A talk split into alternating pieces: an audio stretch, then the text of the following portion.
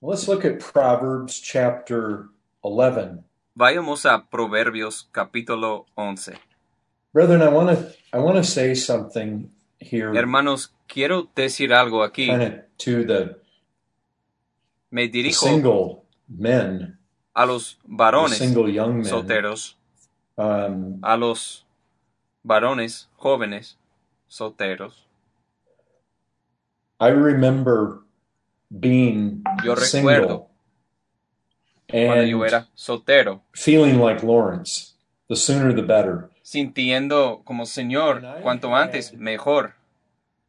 Y I había, had different people había diferentes personas set me up with tratando de ponerme en contacto um, con I, I muchachas, had Christian friends and amigos cristianos non-Christian family members. y familiares and, uh, no cristianos y People were trying to.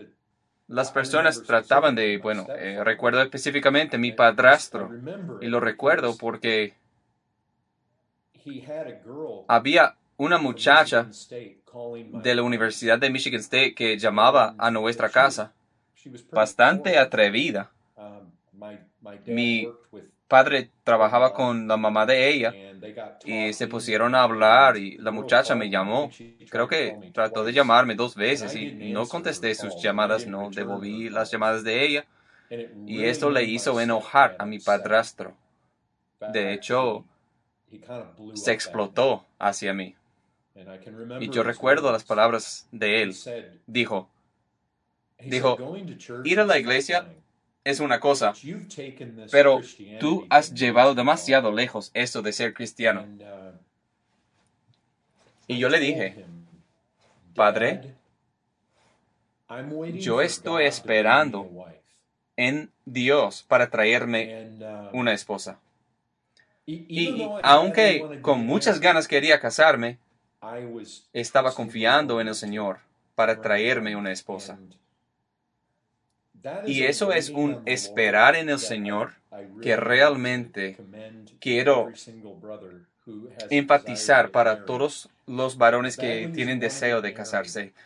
Por lo mucho que quieres casarte, asegúrate de que es el Señor trayéndote la mujer de la alta calidad de la cual vamos a estudiar en esto. Yo sé que puede haber un fuerte deseo desde diferentes puntos de vista. La soledad.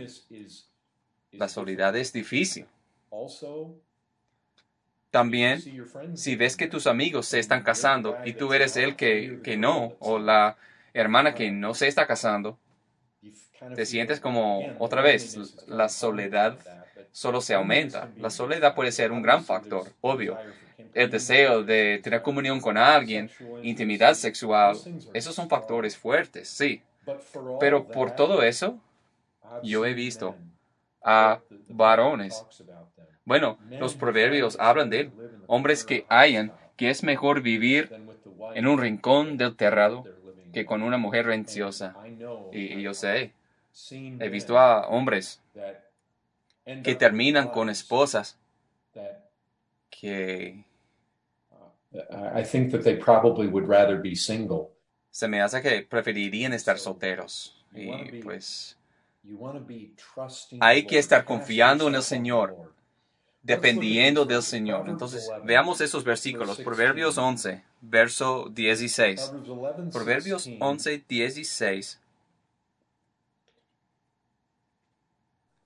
I, I, there's just a few Solo hay algunos de estos versículos que aparecen esparcidos en las escrituras, aquí en Proverbios, que hablan de la mujer o la And esposa. Y creo que vale la pena detenernos. La mujer agraciada tendrá honra. Ahora, es muy fácil que, que pasamos por alto estos versículos. Pero varones, creo que yo puedo hablar por todos los hombres aquí. ¿Quieres una esposa agraciada que tendrá honra? Y mujeres, Si tú eres una hija del Dios viviente, Deberías querer esto. Yo sé que tienes sed y hambre de justicia. La mujer agraciada tendrá honra. Damas, no creo que ninguna de ustedes naciera salva. Bueno, eso es obvio, ¿sí? Pero escuchen, mi punto es, ya saben qué es estar perdidas. Y yo no sé la edad en la que todos han sido salvadas, las que son salvas, pero las mujeres en nuestra cultura hoy en día no están persiguiendo esto. Las mujeres no están yendo eh, buscando esto de ser de gracia. A lo contrario, ¿qué es lo que busca? Yo recuerdo hace años que John MacArthur predicó un sermón. Creo que lo predicó el Día de las Madres. Y predicó desde Proverbios 31, si no recuerdo mal. Y dio una lista de características de la mujer hoy en día. Y me doy cuenta, esto no va a retratar a todas las mujeres hoy en día. Pero escuchen lo que MacArthur dice. Él dio esta lista del tipo de mujer que nuestra sociedad honra. Ahora, reconozcan el versículo ante nuestra consideración, la mujer agraciada tendrá honra. Quizás pensemos de quién recibe la honra. Uno de los lugares principales de donde debería querer la honra es del Señor. Una mujer debería querer ser honrada por el Señor y por su marido y por su familia. Eso ha de ser lo más importante para ella. MacArthur escribió esto en los 80. Dijo esto es de un sermón. Escuchen esto, a lo mejor obtuvo esto de algún sitio, pero ¿qué tipo de mujer honra nuestra sociedad? ¿Quién es la mujer honrada de los 80? ¿Quién es la mujer prototipo de los 80? ¿Cómo es la supermujer moderna? Si nuestra sociedad y cultura pudiera diseñar una mujer, ¿cómo sería ella? ¿Saben qué? Nuestra sociedad sí diseña las mujeres. Eso es lo que hace Hollywood. Hollywood es el hombre creando pues situaciones hipotéticas, historias y personas que no son reales a la verdad, a la vida, a veces pueden eh, aparentar algo real, pero miren, eso es lo que hace Hollywood. Inventan cosas, crean sus propios universos y crean el tipo de mujer que quieren mostrar a todo el mundo y quieren que todo el mundo quiera ser como ella. Entonces, ¿cómo sería? Esa mujer. Eso es lo que dice MacArthur. A ver si no puedo darle una definición. Trabajaría en un trabajo. No es interesante. Lo primero que destaca MacArthur es que trabajaría en un trabajo. Y algunos de ustedes están diciendo, espere, yo tengo un trabajo en donde trabajo. Pero tengan paciencia. Trabajaría en un trabajo pues trataría de eh, construir su propia carrera demandar el pago igual con los hombres, se rehusaría someterse a su marido, demandando igualdad en todo, tendría como un par de divorcios, un aborto o dos, definitivamente. Trataría de ejercer su independencia, tratando de eh, estar inmensamente satisfecha, dependiendo de sus propios recursos. No quisiera que su marido ni sus hijos amenazaran a sus metas personales tendría su propia eh, cuenta bancaria y tendría su propia criada. Eh, por lo menos la mitad del tiempo comería afuera en restaurantes, eh, prepararía cereales frío y café para desayuno, típicamente como comida rápida, y esperaría que su marido hiciera como la mitad de los quehaceres en la casa.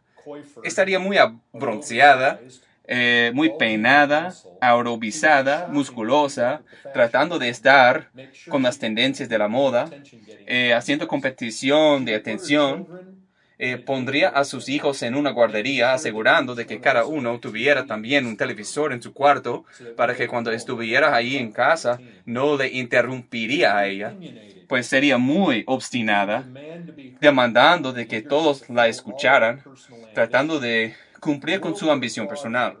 El mundo la aplaudiría y no podría quedarse eh, casada felizmente. A lo mejor sus hijos estarían drogados, pero ella sería la mujer de los 80, pero es como millón millas lejos de lo que es una mujer de Dios según Proverbios 31.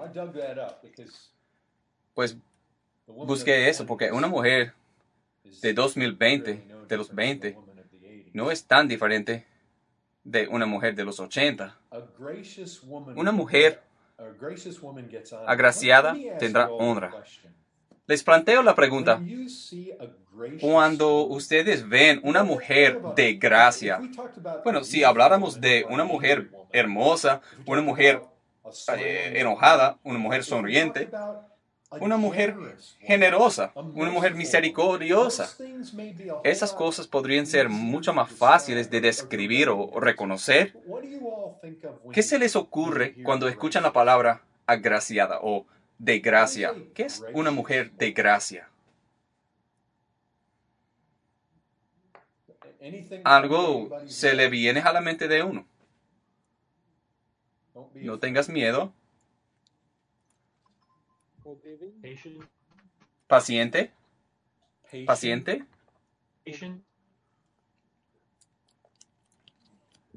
Bueno, paciente equivale de gracia. Perdonadora, quizás. Entonces, perdonadora significa lo mismo que agraciado de gracia. Solo estoy planteándoles la pregunta.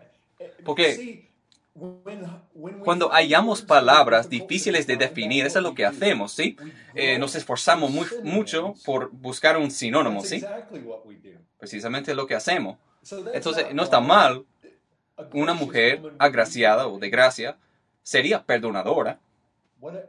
Pero cuando siquiera puedes pensar en alguien que es de gracia.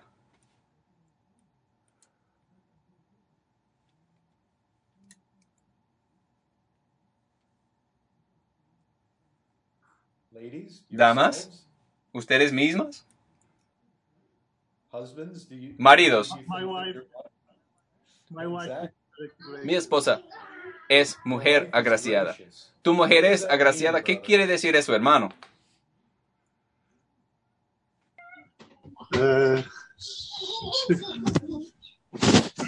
Uh, pues tiene paciencia, es amable, Sí, esas son palabras que asociaríamos una mujer de gracia. Es una mujer amable, es una mujer paciente, es una mujer eh, ella ama, considera a los demás, es de gracia. Casi pensamos incluso como la manera de, en que uno se mueve, ¿no? Puede pensar en grácil elegante, pero ahí grácil y agraciada son muy parecidas las palabras, son casi lo, lo mismo. I think that there's some relationship there. Pero yo creo que existe una conexión ahí. Pero una mujer agraciada tendrá honra. A veces puede ser más fácil identificar qué es algo al considerar lo opuesto. ¿Qué considerarías lo opuesto de una mujer agraciada? ¿Qué es lo que exhibiría para quitarle inmediatamente de esa categoría de gracia? Arrogancia, arrogancia. Entonces el orgullo. Así que al decir eso, estás diciendo que una mujer agraciada eh, demuestra humildad y sería, sería verdad. ¿Qué más? Sería un opuesto. Discutidora. Sí, al pensar en una mujer de gracia, una mujer muy discutidora no sería eso.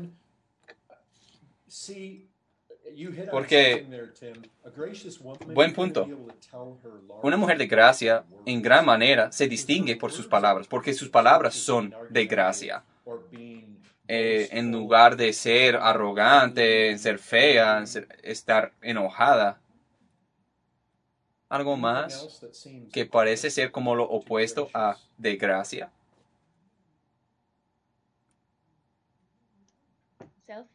Egoísta, quizás. Sí, egoísta.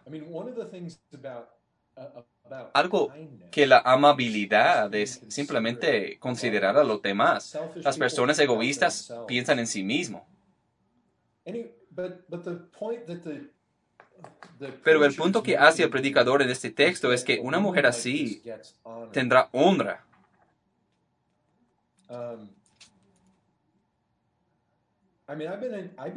Yo he estado en, bueno, estuve en una situación muy chocante en una ocasión cuando un pastor estaba en una conversación con su esposa en presencia de mi esposa Ruby y yo. Y la conversación se puso algo eh, frustrada y este pastor dijo, ¿por qué tú no puedes ser más como Ruby? Ahora, sí que eso es mi esposa Ruby siendo honrada, pero quizás no de una manera muy agradable. Fue una situación bastante eh, chocante, pero lo que reconocí fue esto. En la mente de este hermano estaba categorizando dónde las mujeres erran y se daba cuenta de que hay una medida de gracia ahí. Quizás quizás por la cercanía de Ruby a mí, bueno, yo creo realmente que mi esposa es una mujer agraciada, es muy amable, una de las personas más amables que yo conozco. Bueno, estoy muy agradecido porque siento que sí obtuve una de estas esposas extremadamente valiosa. Bueno, pasemos al próximo. 11.22.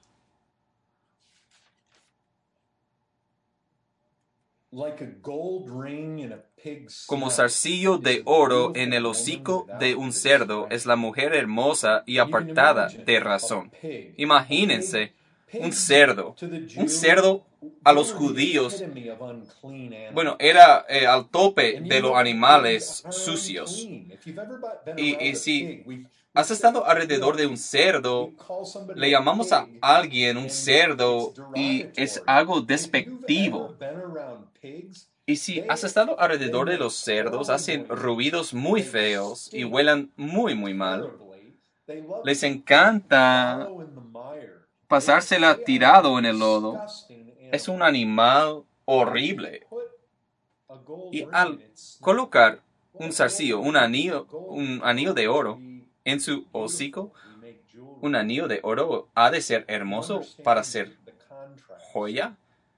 Hay que ver el contraste, ¿no? De un zarcillo de oro en el hocico de un cerdo, pero ese es el retrato. Y la realidad es, esta es como una mujer hermosa y apartada de razón, sin discreción.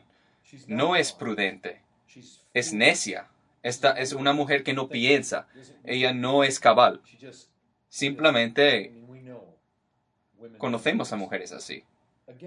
Nuevamente digo que Hollywood siempre muestra este tipo de mujer todo el tiempo, hermosas, pero al ver a las actrices típicamente ya han tenido como siete o ocho maridos, pero son agraciadas o se preocupa más por sí misma.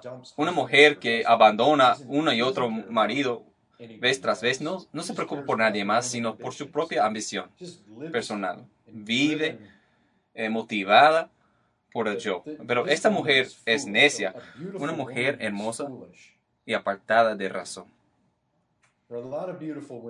Hay muchas mujeres hermosas y apartadas de razón y por supuesto la escritura pone el énfasis no en la hermosura, sino en otros, otros rasgos como el temor del Señor, ser prudente, ser de gracia.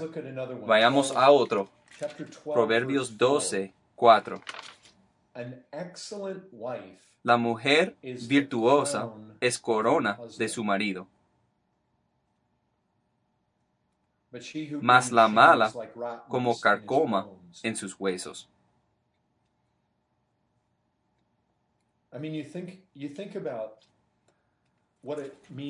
Bueno, al pensar en lo que significa tener una corona, una corona se coloca en la cabeza y una corona es muy visible.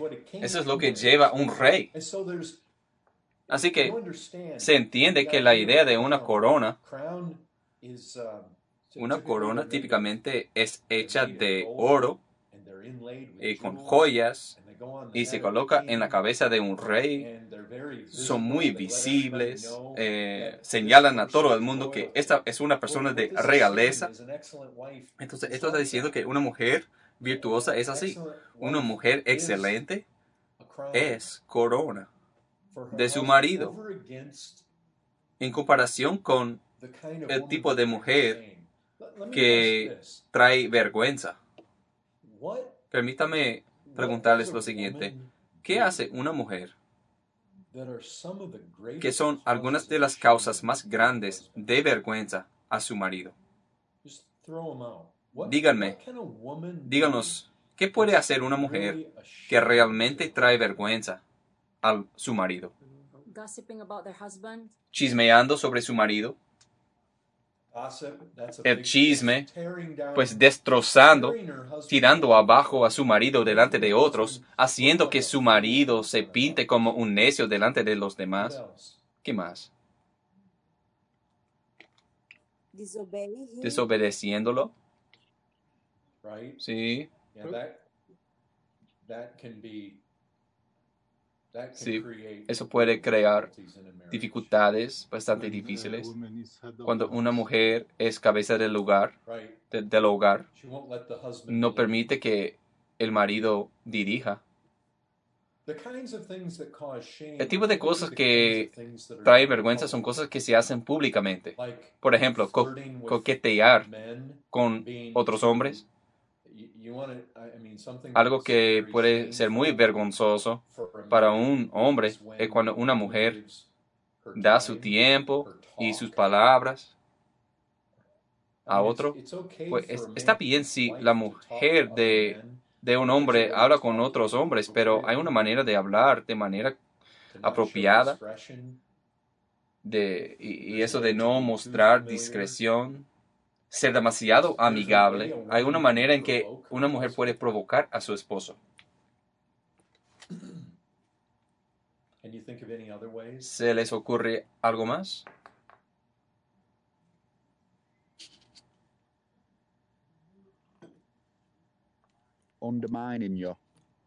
Menospreciándote.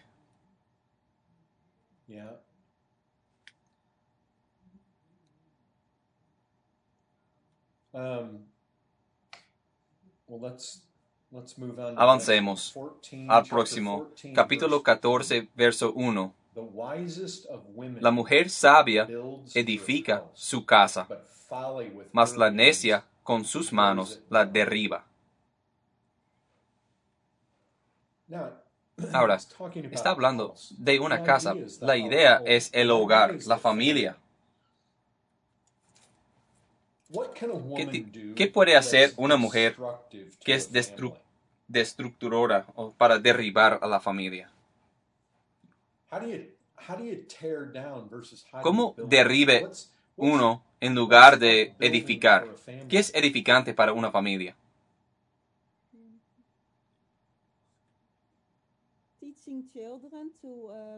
Enseñando a los niños a respetar la propiedad enseñando a los hijos a respetar al lugar. Bueno, yo creo que enseñando a los hijos cualquier cosa, siempre y cuando sea bueno, ya sea propiedad o la idea de edificar una mujer puede edificar a sus hijos al enseñarles, puede edificar a sus hijos al enseñarles la palabra de Dios, puede edificar a otras personas al impartir la verdad a ellos, su lengua. Su lengua puede ser una fuente de vida a otros. Ella puede edificar a las personas, puede edificar a su marido, puede ser un ánimo a su marido. Su marido, hermanos, hermanos, les cuento, todos somos diferentes, pero si llega un momento en que te desanimas estás muy decaído, una mujer puede ser una de las mejores fuentes de consolación y ánimo y edificación. Ella puede edificar, ella puede procurar edificar a los hijos, a su marido, o puede derribar, o puede ser destructora, especialmente con su lengua, puede derribar a los hijos, puede menospreciar a los hijos o menospreciar al eh, papá delante de los hijos, eh, puede eh, desdeñar a la autoridad de los hijos delante o autoridad del padre ante los hijos, puede malgastar dinero en cosas, puede ser negligente con el auto o con las cosas que ella usa. Hay muchas maneras para derribar y ser destructora y tener una esposa que de hecho está edificando a los hijos, edificando a los hijos a ser piadosos, está llenando sus mentes con gloriosas verdades bíblicas, está pensando en cómo edificar a su marido, cómo animar al marido, cómo hacer que él sea mejor hombre. Es una mujer de rodillas ¿Quieres hablar de una buena manera para edificar la familia, edificar al marido? Es estar de rodillas orando por ellos. Hermanos, espero que tengamos una iglesia que realmente cree que tenemos a un Dios que escucha a la oración. Una manera en la que una mujer puede ser especialmente útil en este mundo, en su propio hogar, en su propia familia, a su propio marido, es simplemente al ser una mujer de rodillas, una mujer que intercede y ayuna, porque realmente se preocupa por el bienestar espiritual de toda la familia. Esa es una mujer que edifica. ¿Qué más se puede decir aquí? 18, 22. 18, 22. Este es un versículo interesante para mí, siempre ha sido curioso para mí, porque por un lado, bueno, lo escuchemos. El que haya esposa, haya el bien y alcanza la benevolencia de Jehová. Bueno, pues eso es... Creo que nos debemos detener y pensar en este versículo por un momento. Hay otro versículo. Vayan a 19 y 14. Proverbios 19:14 dice, la segunda mitad, dice, más, más de Jehová la mujer prudente. Es interesante, ¿no? Porque 18:22 dice, básicamente, que una esposa es del Señor. Pues es algo bueno y es favor del Señor, lo cual significa que el Señor está mostrándote favor a darte una esposa. Eso es del Señor, se debe a Él. Eso es lo que significa estar en el favor del Señor. Significa que recibes una buena esposa. Pero al ir a 19, 14, dice mujer prudente. La, esposa en capítulo 18 se supone automáticamente que es una esposa buena, prudente y excelente, porque la verdad es que Vamos a ver varios otros versículos en un momento, de hecho después de esto, que hablan de que es mejor es que vivir en rincón del terrado que con mujer religiosa. Así que no toda mujer es buena. Entonces, en realidad es favor solo tener una esposa. Es interesante porque ese versículo 18 no dice necesariamente si es una esposa buena o mala. Bueno, se, supone que es una esposa buena. Es lo que yo supongo. Pero ni eso es lo que más eh, me llama la atención en este texto. Lo que me llama la atención es que si tú eres soltero, allí leyendo este versículo y eres soltero y te sientes como un hijastro porque quieres casarte, estar casado y basado en este versículo aquí, Puedes pensar que, ay, supongo que Dios no me ha mostrado favor.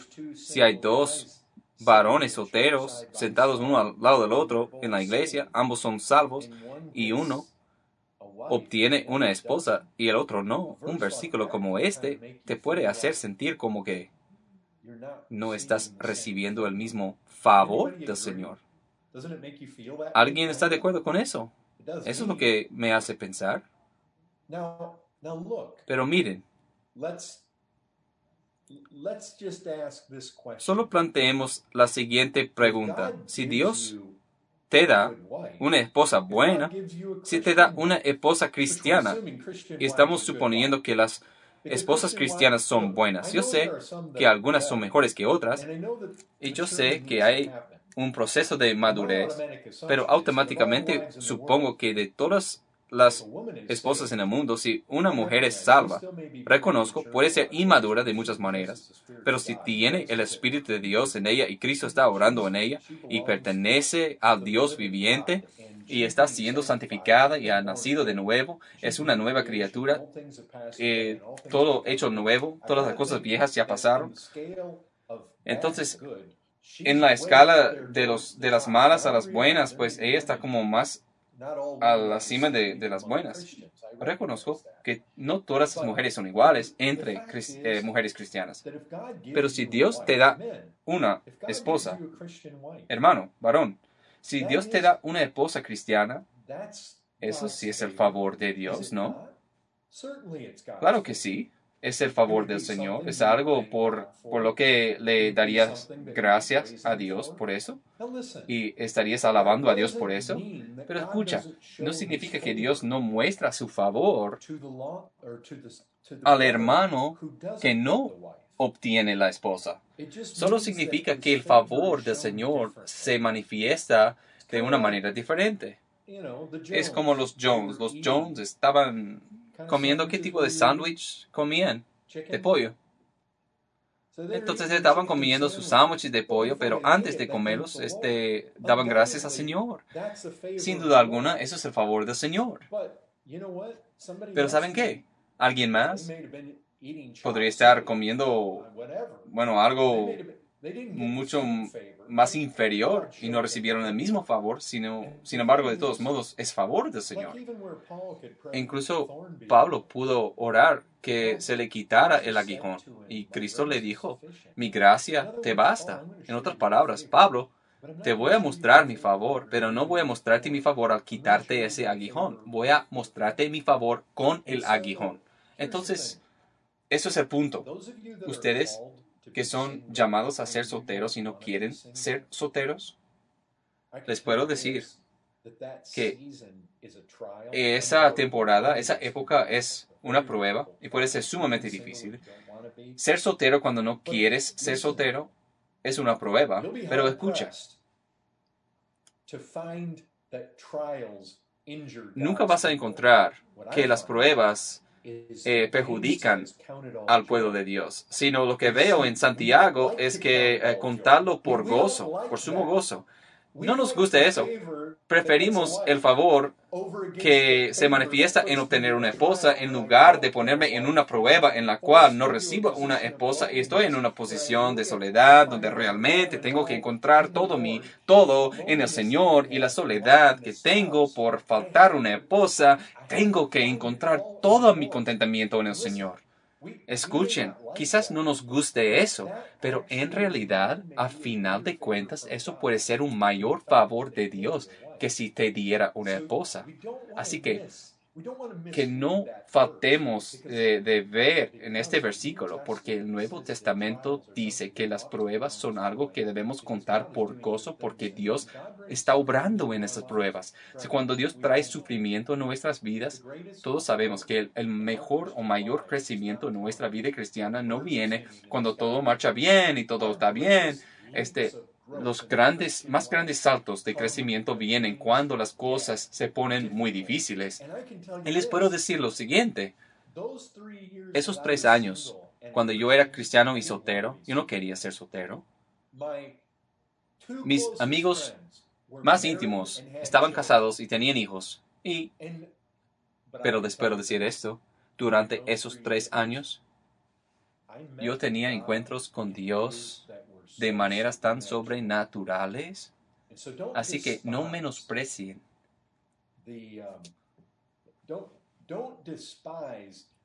no menosprecien el favor del Señor que se manifiesta en no obtener una esposa. Porque este texto, eh, al parecer, solo tienes el favor del Señor si obtienes una esposa y si no tienes una esposa, no tienes el favor de Dios. Pero obviamente eso no es lo que debe ser la conclusión que sacamos.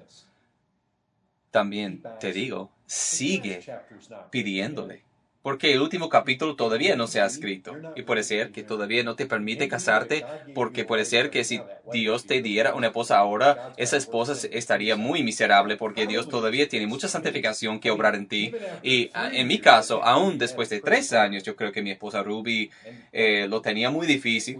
Y si nos hubiéramos casado antes, cuanto más difícil, Dios tenía que santificarme muchísimo antes de hallarme en un punto para casarme. Así que, bueno, avancemos. Vayamos a 21.9. Estos, eh, bueno, se entienden por sí mismos, son muy similares.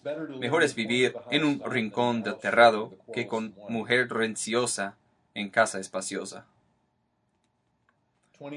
25, 24, no, vayan a 21, 19.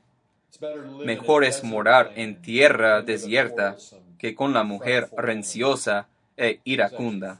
De hecho, hay cuatro versículos aquí. Bueno, pero se, se explican por sí mismos. 25, 24. Es eh, un texto similar. Dice, mejor es estar en un rincón deterrado que con mujer renciosa en casa espaciosa. Y otro, por último, 27.15, dice, gotera continua en tiempo de lluvia y la mujer renciosa son semejantes.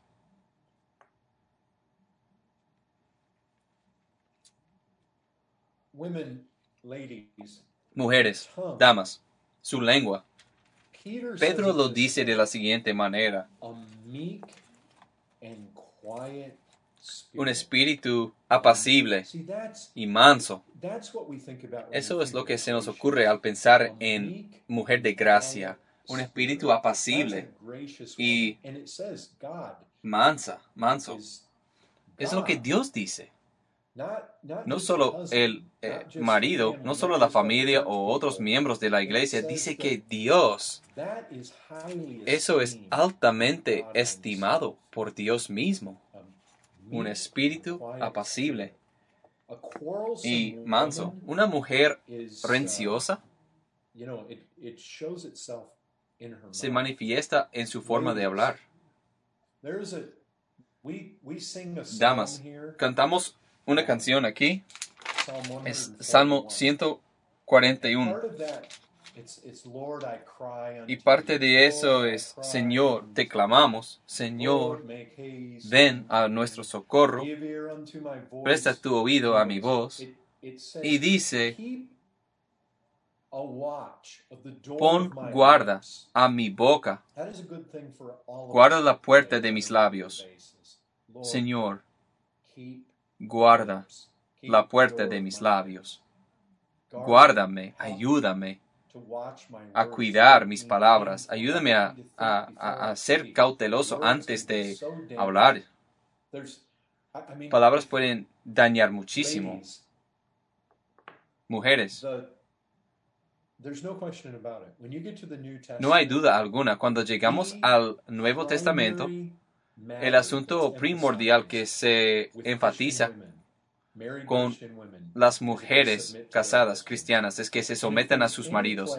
Y si hay algún, alguna área donde una mujer eh, no es sumisiva y con su marido es con su boca, sí, las mujeres pueden tener actitudes, eh, pero muy frecuentemente es con sus lenguas, con sus palabras si hay algo donde la mujer puede ser corona en la cabeza del hombre, es cuando un hombre tiene una esposa y sus palabras tienen valor.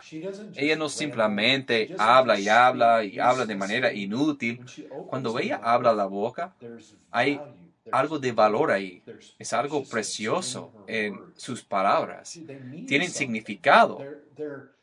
Traen traen un gozo a la familia, traen luz, traen felicidad, traen verdad, traen amor. Una mujer que cuando abre su boca es algo deseable, es algo atractivo. Eh, atrae a los demás, atrae a los hijos. No es una situación en la que el marido no quiere estar con ella porque su boca siempre daña o es eh, desagradable.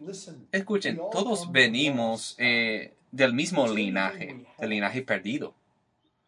Entonces todo lo que tenemos hemos recibido, no podemos jactarnos todo es por gracia. Y entonces, si hayas una mujer agraciada, así como esta, no es que ella se hizo a sí misma así solo por venir de la familia correcta o tener una personalidad destacada. No, estamos hablando de algo que se puede obtener, algo que se puede perseguir. Yo sé que tenemos diferentes personalidades.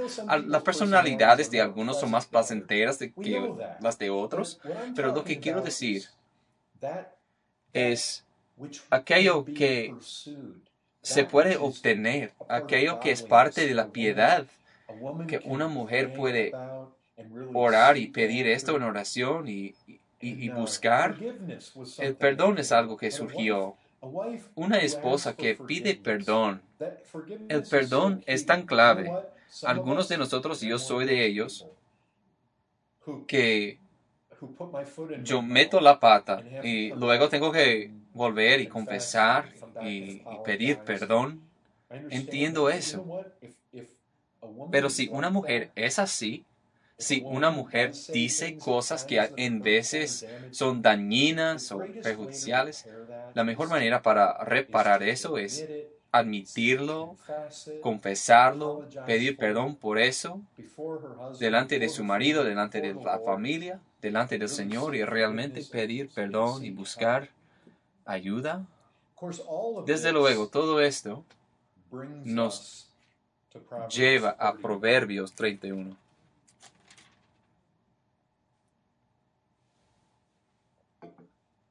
Versículo 10. Este es la porción más extensa, extensa de la escritura que trata específicamente con las mujeres o con la mujer excelente específicamente. Pero esto es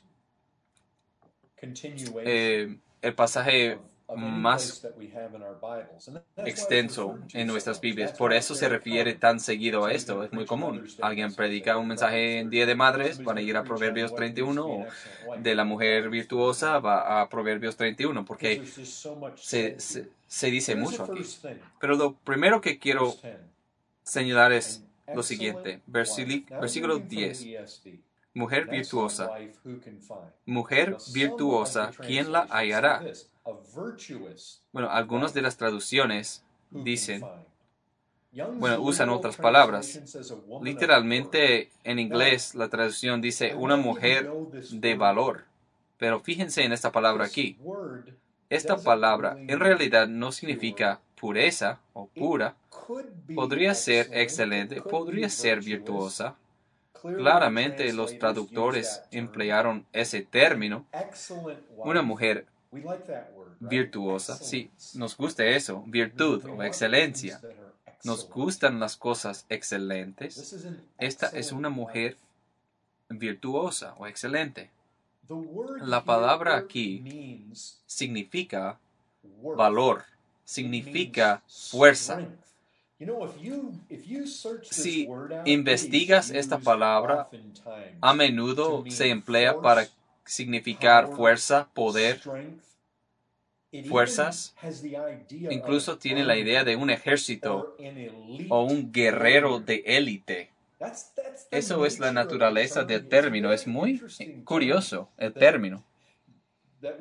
Un término que se usaría aquí en las palabras del rey Lemuel, en lo que dice en primero, el primer versículo. No tenemos que entrar en detalles de quién es el rey Lemuel, pero es una palabra muy interesante que utiliza aquí. Valiente. A mí me gusta esa palabra, valiente. Conlleva ese significado. Una mujer valiente. ¿Quién la hallará? De hecho, alguien ha, ha escrito sobre esta porción de la escritura y ha tratado de, eh, de sacar todo el lenguaje militar que encuentra aquí. Yo no he hecho ese estudio y no estoy seguro de que si examinamos la palabra en el original, qué tanto de realidad hay en eso. Pero sí me topé con un hombre que sí cree que hay mucha realidad en esa interpretación. Pero una mujer virtuosa.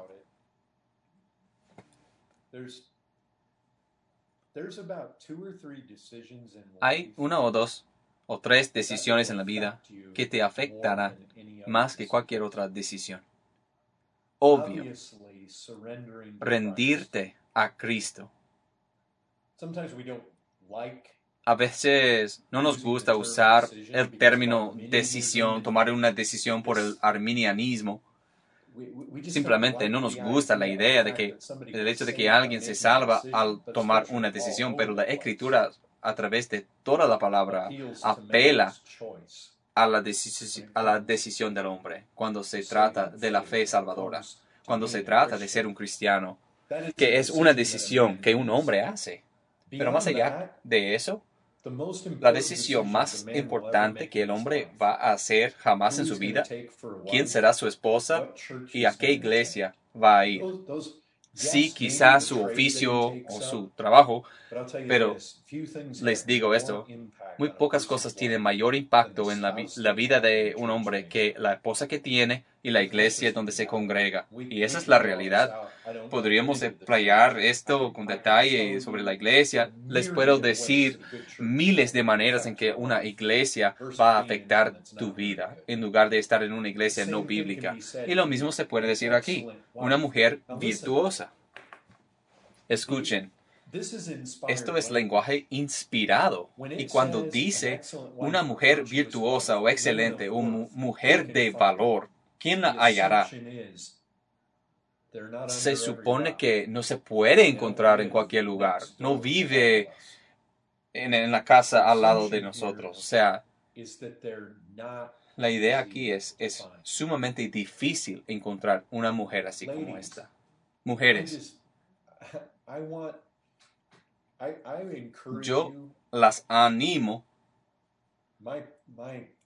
Mi esperanza, mi expectativa, mi oración es que Dios permita que esta iglesia, Grace Fellowship Manchester, pueda producir varias de esas esposas virtuosas, porque obviamente no son comunes. ¿Quién la hallará?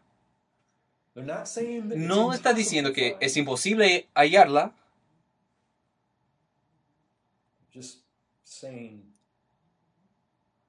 Pero simplemente quiere implicar que no hay muchas de ellas. Permítame preguntarles algo. ¿No fue David? David estaba hablando, no quiero eh, decir mal este texto, pero dijo que no pudo hallar un hombre. Casi podía hallar un hombre bueno entre mil, y, pero entre mujeres no podía hallar ninguna. ¿Ustedes se acuerdan de ese pasaje? Mujeres a lo mejor quieren olvidarse de ese texto, pero... ¿No es interesante? Quizás fue Salomón que dijo eso. Se me dificulta recordar dónde aparece ese texto, pero sí, eso se halla en sus Biblias. Pero encuentro interesante eso. Pero mi punto es lo siguiente. Esta, esta mujer es sumamente rara. Pero eso es lo que pasa. Damas, les quiero hacer una pregunta muy básica. Hermanas, ¿ustedes creen que es posible que las personas pueden estar en diferentes niveles o grados en la vida cristiana. En otras palabras, ¿tú crees que es posible que una mujer se salva y al principio eh, tiene mucho por santificar. No es una mujer virtuosa, pero por la gracia santificadora ella puede llegar a ser una de ellas. ¿Ustedes creen eso? ¿Ustedes creen que es posible que algunas personas pueden madurar más rápidamente que otras? ¿Creen que es posible que alguien puede crecer más y más rápido que otros? ¿Ustedes creen que es posible entre cristianos hallar ciertas personas más justas que otras? ¿Pueden hallar algunos más piadosos, más eh, parecidos a Cristo? O sea, una mujer agraciada tendrá honra. Es posible entre mujeres cristianas que si todas las mujeres cristianas en el Reino Unido, que hay una escala, algunos de un lado del espectro y otras de otro lado, otro extremo, y hay un rango, ¿sí? ¿No están de acuerdo? Que con esperanza si tuviésemos esta escala de piedad entre mujeres, que si una mujer está avanzando en la escala, si está justo aquí hoy, ¿no esperarías que en dos años estarías aquí? ¿O estaría ella aquí? ¿Es posible? ¿Es posible que una mujer llegue a ser más agraciada y más virtuosa y más amorosa y más un ánimo para su marido? ¿Crees que eso es posible? ¿Crees que es posible que las mujeres llegan a tal punto en que se dan cuenta de que hay una falta en su vida o pecado en su vida y confiesan ese pecado al Señor y realmente se esfuerzan por más piedad y ahora tienen victoria en su vida y ahora están corriendo y en mayor luz, en mayor libertad que antes? Ciertamente creemos esas cosas pueden suceder. ¿Cuál es mi punto en todo esto? Mi punto es lo siguiente. Miren, puede haber dos personas que empiezan la vida cristiana casi al mismo nivel. Y podemos volver diez años después y una de esas dos personas puede encontrarse mucho más avanzada que la otra persona. Y les digo lo siguiente, al ver sus vidas, verás que esas personas hicieron cosas diferentes. Verás que una llegó a donde ella está al, por hacer cosas que la otra no hizo y, y no alcanzó tanta madurez por las elecciones que hizo. Hermanas, mi énfasis aquí es que tú puedes avanzar. Y yo creo que dentro de tres años algunas de ustedes estarán mucho más avanzadas que otras. Y la razón será por las decisiones que tomas ahora mismo. ¿Qué son las cosas que tienden a crear excelencia en una mujer? ¿Cuáles son? Bueno, el esforzarte algo que tienes que tomar en cuenta es que tienes que estar dispuesta a admitir dónde estás mal, dónde estás quebrantada, dónde estás mal. Una de las maneras de no crecer es no admitir que necesitas crecimiento, no admitir y confesar dónde estás débil y ir desesperadamente al Señor al respecto. Eso es lo que deberías hacer para empezar. Y les cuento, una de las cosas que realmente debemos cultivar es simplemente el arte del ayuno.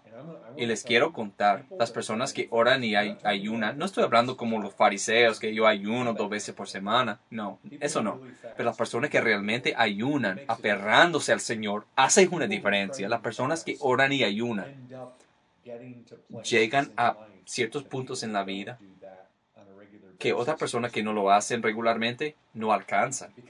Porque las personas que oran y ayunan de esa manera se aferran más de cerca al Señor. Realmente vivir cerca de las escrituras, contemplando a Cristo, tomando en cuenta cómo viven las personas piadosas, porque el mal compañerismo corrompe los valores. El apóstol puede darse cuenta de que tener malos amigos, eso corrompen eh, los costumbres, ¿sí?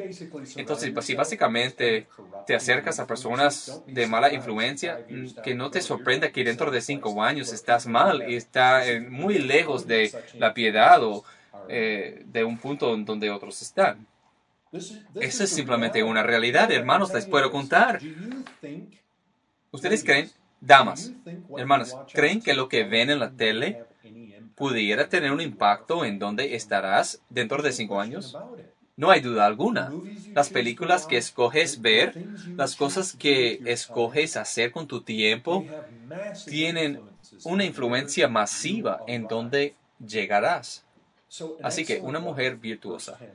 Verso 10. Es, su estima sobrepasa largamente a la de las piedras preciosas. Hay mucho aquí. Tener una esposa tan valiosa, excelente. Si un hombre haya eso, hay muy pocas otras cosas que un hombre puede hallar eh, después de hallar a Cristo, tan valiosas en su vida.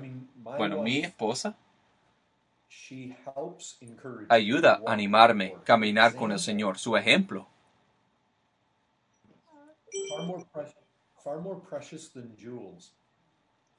Su estima sobrepasa largamente a la de las piedras preciosas. El corazón de su marido está en ella confiado y no carecerá de ganancias.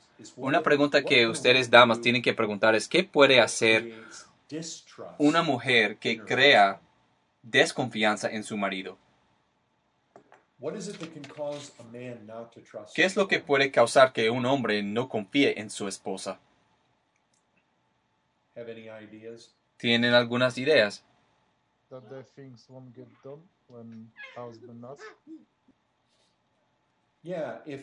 Sí, eso va mano a mano con la honestidad.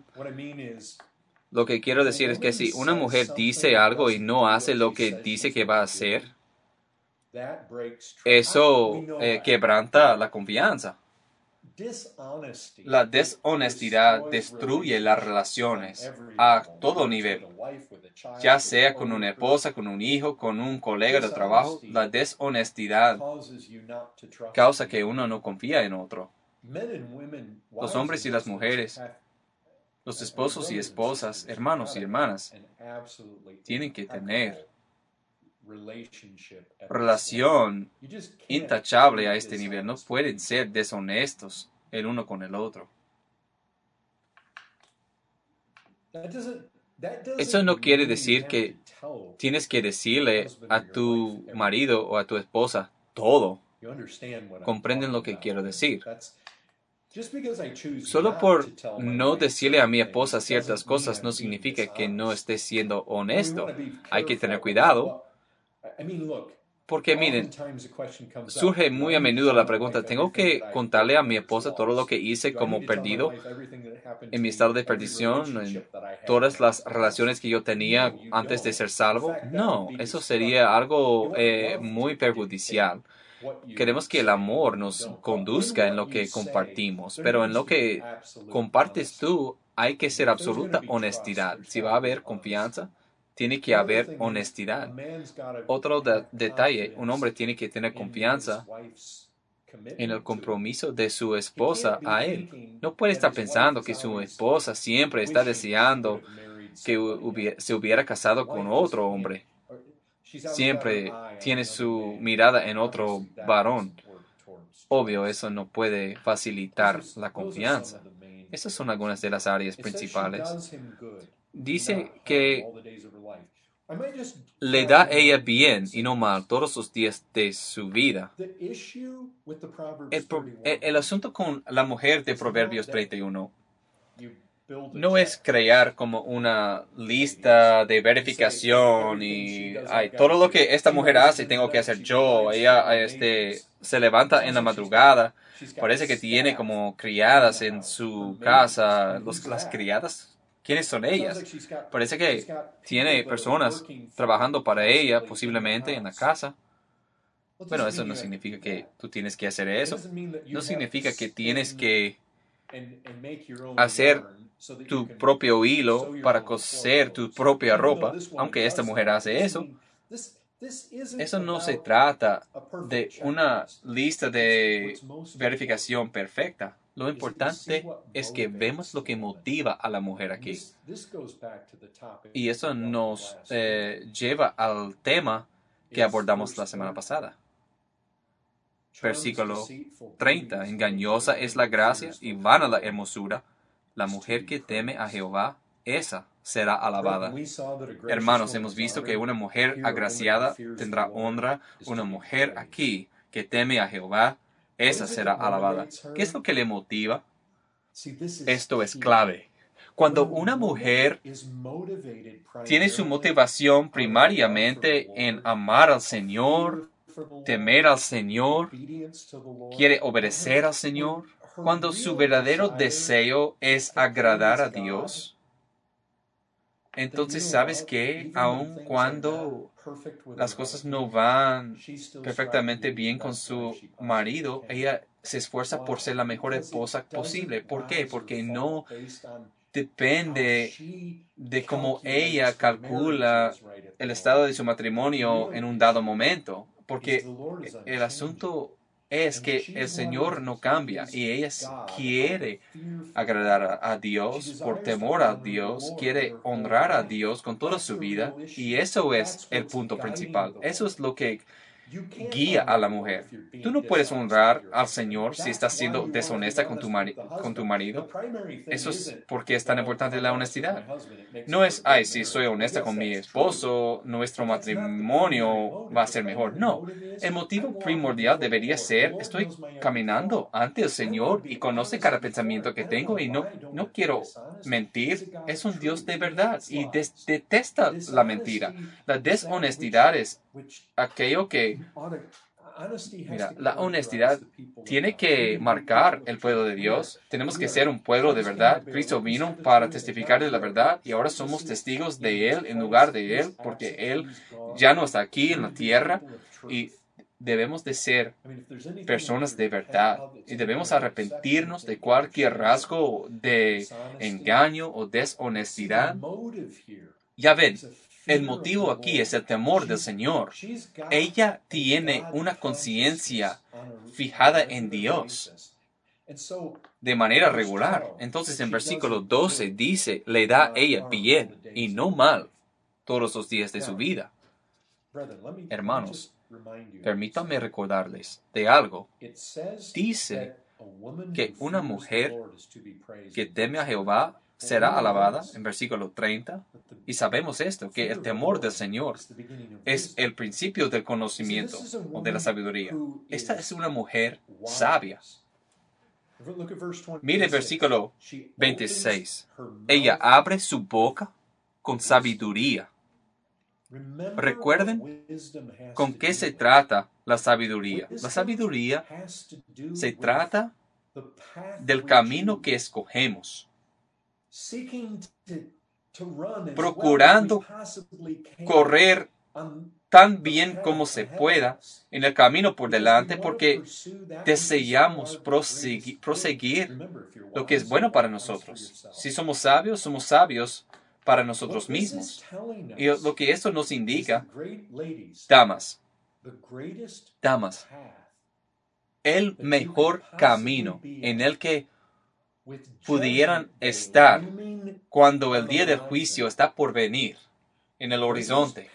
El mejor camino en el que podemos estar es el camino que demuestra el temor del Señor.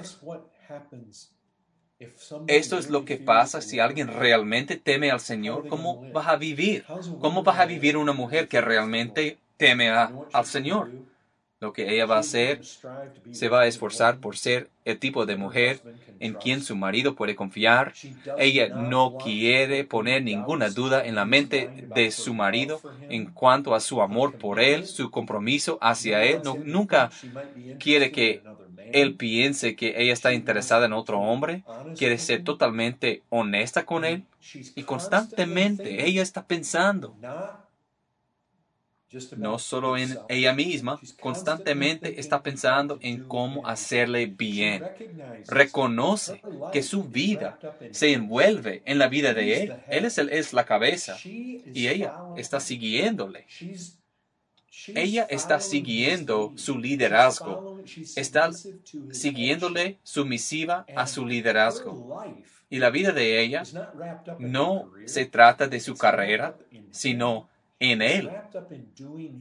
Se envuelve en hacerle bien a Él, no en hacer bien a sí misma, no en cultivar su ambición personal y su carrera. Ella está pensando en cómo puedo hacerle bien a mi esposo. Escuchen, damas, ustedes pueden pensar en cierto grado que te pierdes en él, pues es normal. Los dos se hacen uno. Y en nuestra cultura las eh, damas eh, asumen el apellido del hombre. Y eso tiene sentido porque tú vienes para ser una ayuda idónea a él. ¿Recuerdan? De Adán y Eva. No había otro eh, suficiente para ayudarle a Adán. Ustedes han sido creados para ayudarle a un hombre. Eso fue la razón por la que fuiste creada. Y en el día de juicio habrá muchas mujeres que de repente serán arrojadas por delante a las posiciones más altas. Hermanos, yo creo, anticipo que en el día del juicio, Ruby va a estar mucho más allá que, yo, mucho más cerca de, en primera fila que yo. Y aunque ella está perdiendo su vida ahora mismo, en mí ahora, el hecho de que ella está siendo fiel a hacer eso excede mi fidelidad en lo que Dios me está llamando a mí a hacer. Y en aquel día, de repente, escuchen, todas las diferencias de género que tenemos ahora desaparecerán. Bueno, yo no estoy diciendo que vayan a desaparecer en el sentido de que no habrá hombre y mujer, varón y hembra en los cielos, pero la realidad es que no habrá matrimonio en ese entonces y Dios estará viendo y lo que cuenta es que también hizo cada persona en lo que fue su llamado aquí en la tierra. Eh, entonces, este, el, el, mundo puede pensar que es sabio que una mujer va en busca de su propia carrera, tener tres o cuatro divorcios, tres o cuatro aventuras, o tres o cuatro abortos, eh, hijos en drogas y poniendo la tele en su cuarto y porque tú tienes tu agenda, tu ambición personal, tu vida, tus metas y, y la mujer mundana piensa que esto es sabio, esto es lo más inteligente, esto es lo mejor, pues yo tengo que ser mejor que el hombre, yo tengo que eh, ser un líder y ser independiente y ser llamativa. El movimiento feminista prevalece. Es tan común que ni siquiera eh, nos damos cuenta. Y hermanos, el camino prudente para la mujer no es eso. El camino prudente es caminar en el temor del Señor en un camino, hermanas, están perdiendo sus vidas en sus maridos y lo que están eh, procurando hacer es hacerles bien y no mal. ¿Quieren orar por su bien? Hermanas, yo sé que eso es algo delicado, pero deberían también ofrecerse eh, en intimidad sexual a sus maridos, porque los hombres privados sexualmente buscan en otras partes, hombres frustrados sexualmente hombres casados, eso no es un buen punto en que estar. No es una mujer que está procurando protegerle a su marido y hacerle bien, es una mujer egoísta. No está bien eso. Entonces, esta mujer está procurando hacerle bien a su marido. Pues ella está buscando el uso y la rueca y trabajando con voluntad.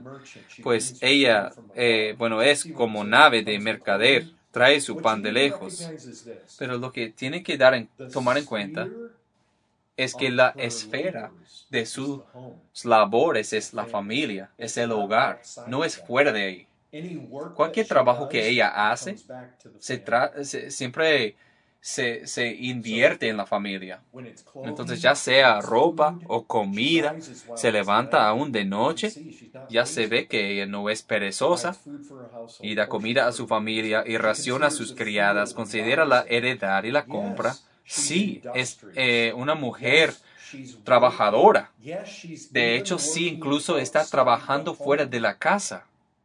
Pero la, cosa es que ella eh, considera la heredad y, la compra y planta la viña, pero todo vuelve a la familia. Todo vuelve a tratarse de la provisión para la familia, ciñe de fuerza sus lomos y esfuerza sus brazos, ve que van bien sus negocios, su lámpara no se apaga de noche, aplica su mano al uso y sus manos a la rueca. Entonces es una mujer muy industriosa. Pero recuerden, está haciéndole bien a su marido. Y eso es de donde parte esto, el temor del Señor, y abre su mano a los pobres. Eso también es algo que vemos al pensar en alguien amable. Tiene en mente las necesidades de otros, extiende sus manos al menesteroso, no tiene temor de la nieve por su familia. Otra palabra, otra vez, familia. En 15 habla de la familia, en 21 habla de la familia.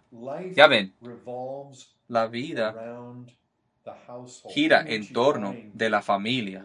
Incluso cuando está comprando eh, una propiedad o un terreno, tienes en mente su familia. Y esto va a suplir las necesidades de su familia. No tiene temor de la nieve, porque toda su familia está vestida de ropas dobles. Ella se hace tapices de lino fino y púrpura es su vestido. Su marido es conocido en las puertas. Ustedes pueden ver lo que está pasando aquí. Ella es una influencia en la vida de él. Esto no dice que su marido es conocido en las puertas y no tiene nada que ver con ella. La razón por qué se menciona aquí es porque tiene mucho que ver con ella. Pues cuando se sienta él con los ancianos de la tierra, es conocido. Es conocido en las puertas y de alguna manera la influencia de ella y su impacto en todo esto está ayudando a que esto sea una realidad. Hace telas y vende. Ahora no solamente está haciendo ropa para su propia familia, sino está haciendo ropa para vender. Y las cintas al mercader, fuerza y honor son su vestidura y se ríe de lo porvenir, abre su boca con sabiduría. Noten eso, se ríe de lo porvenir. Eso es una mujer que confía en el Señor.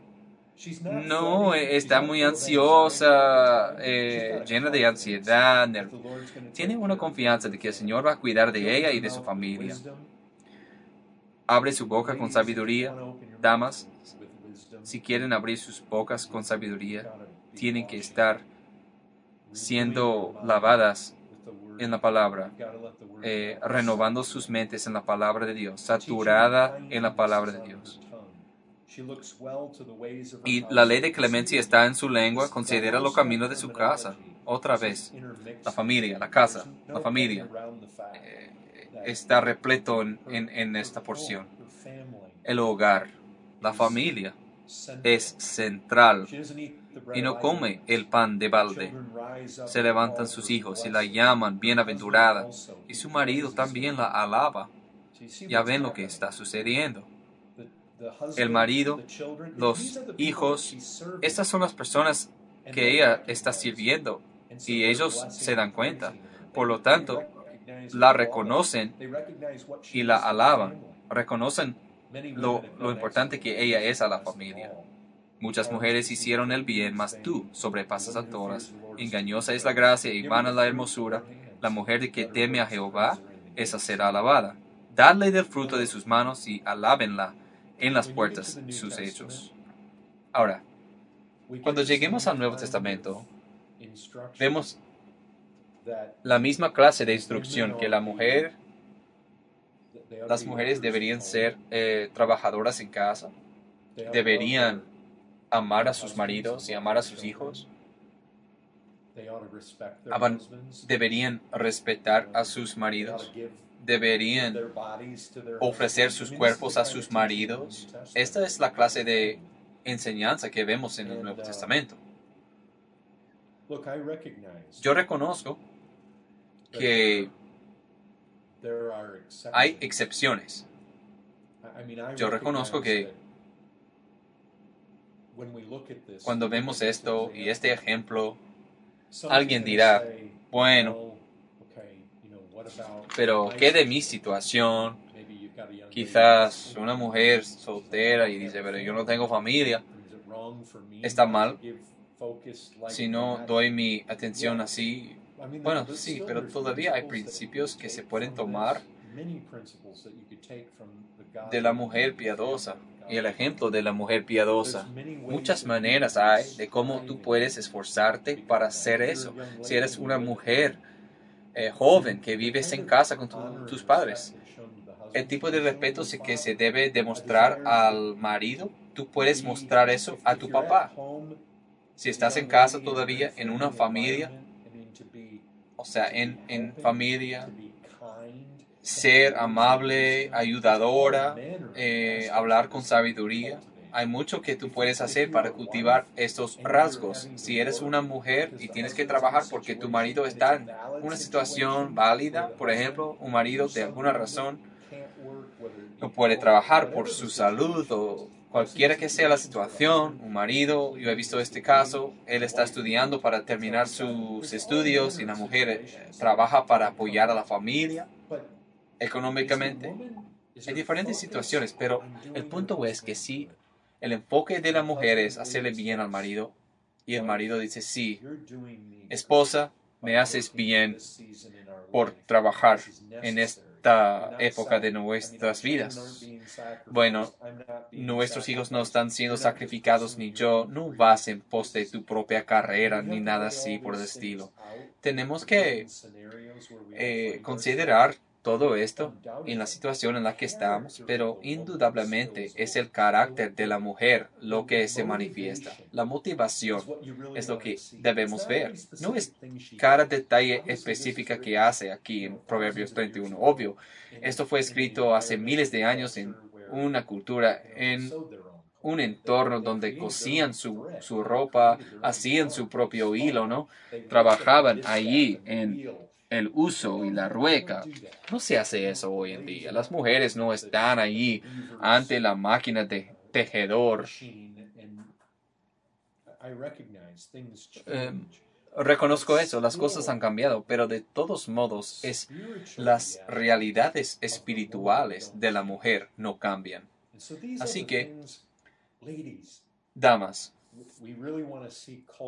eso es lo que hay que cultivar. Hay cosas en los hombres que se deben cultivar, sí, yo sé, pero estas son cosas que debemos sacar del libro de Proverbios. No, no debemos uh, dejar de lado la importancia de esta mujer valiente. La verdad me gusta esta palabra valiente. Casi pudiera ser la mujer eh, de guerra, la mujer luchadora, la mujer valiosa. Hermanas, no hay duda. Si tú eres esta clase de mujer, tú eres el tipo de mujer que el hombre quiere casarse. Y ya puedes ver, la verdad, aparte de la, eh, de la gracia en ese sentido y la hermosura, esa es otra cosa. Eso es lo que el mundo quiere. Alguien de personalidad y, y, y, la belleza.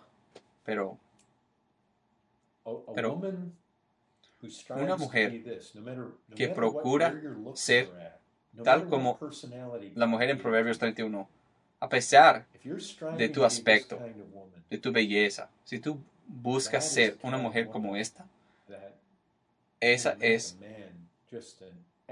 la clase de mujer que será una excelente esposa para un hombre. Así que aquí estamos. Ha pasado una hora y media. Ah, ¿Hay algo más que decir? ¿Algún comentario? ¿Preguntas? ¿Observaciones? Them Ecclesiastes 7:28, Eclesiastes 7:28, from that ese versículo que mencionaste, ¿qué What does it dice? say? Read it exactly. Léelo. um,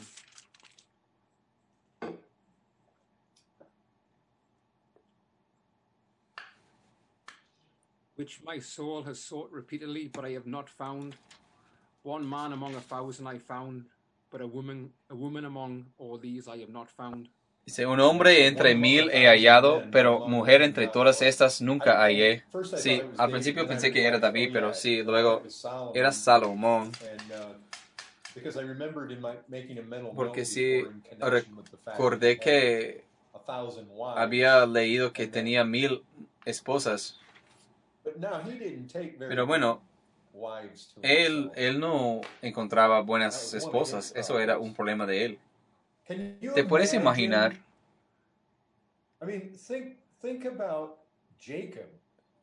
Fíjate, piensa en Jacob, que tenía dos esposas y luego cuatro esposas en las concubinas. Pero esas dos mujeres, o al pensar en Ana, al pensar en Ana, Ana y ¿quién era la otra? ¿Quién era la Penina? Penina se llamaba.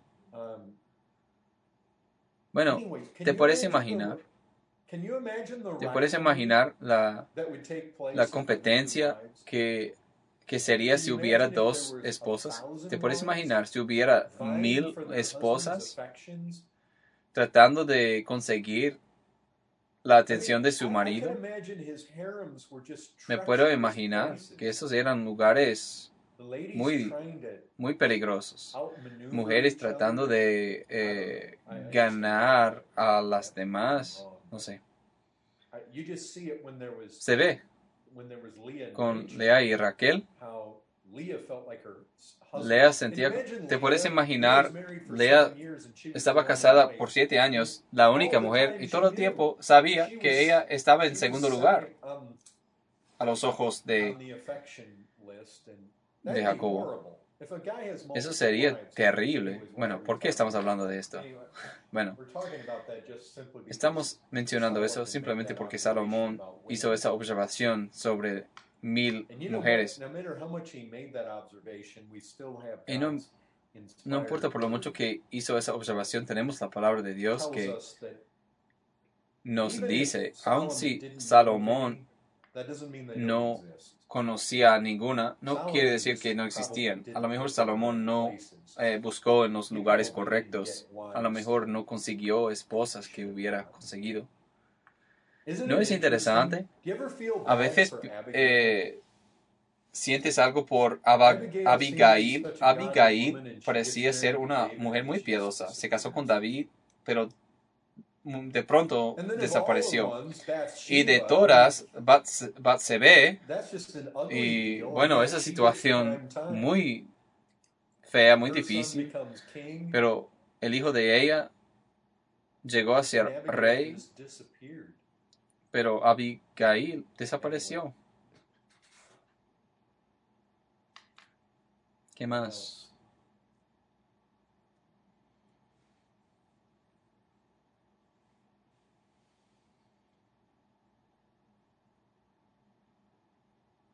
you said about the harems,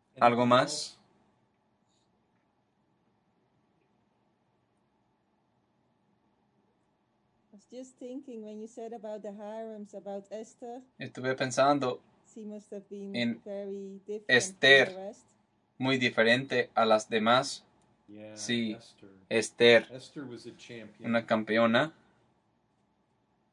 Y Ruth, la moabita. ¿Y qué campeona fue ella? ¿No es curioso? A lo mejor no es fuera de lo común, pero ¿alguna vez has pensado en la genealogía en Mateo capítulo 1 menciona cuatro mujeres? ¿Alguna vez has pensado en eso? ¿Alguien sabe cuáles son las cuatro mujeres que se mencionan en la genealogía? La Rahab Ruth, no judía, sí, Rahab, Rahab, Ruth, ninguna de las dos eran judías. ¿Quién más? Betsabé. Y de hecho, ella se llamaba la mujer de Urias. Interesante, ¿no? ¿Y quién es la única otra? Tamar. ¿Y por qué es tan interesante hallar a Tamar ahí? Llegó a ser prostituta y tuvo relaciones sexuales con su suegro y concibió gemelos de parte de él y están incluidos en el linaje mesiánico. Entonces, la pensar que tenemos una adúltera, una prostituta, que fue con su suegro, eh, otra mujer de la calle de Jericó y una mujer de Moab, pues vaya, es por gracia, ¿sí? Para mí habla, habla empáticamente que Dios salva a pecadores y personas quebrantadas y personas torcidas.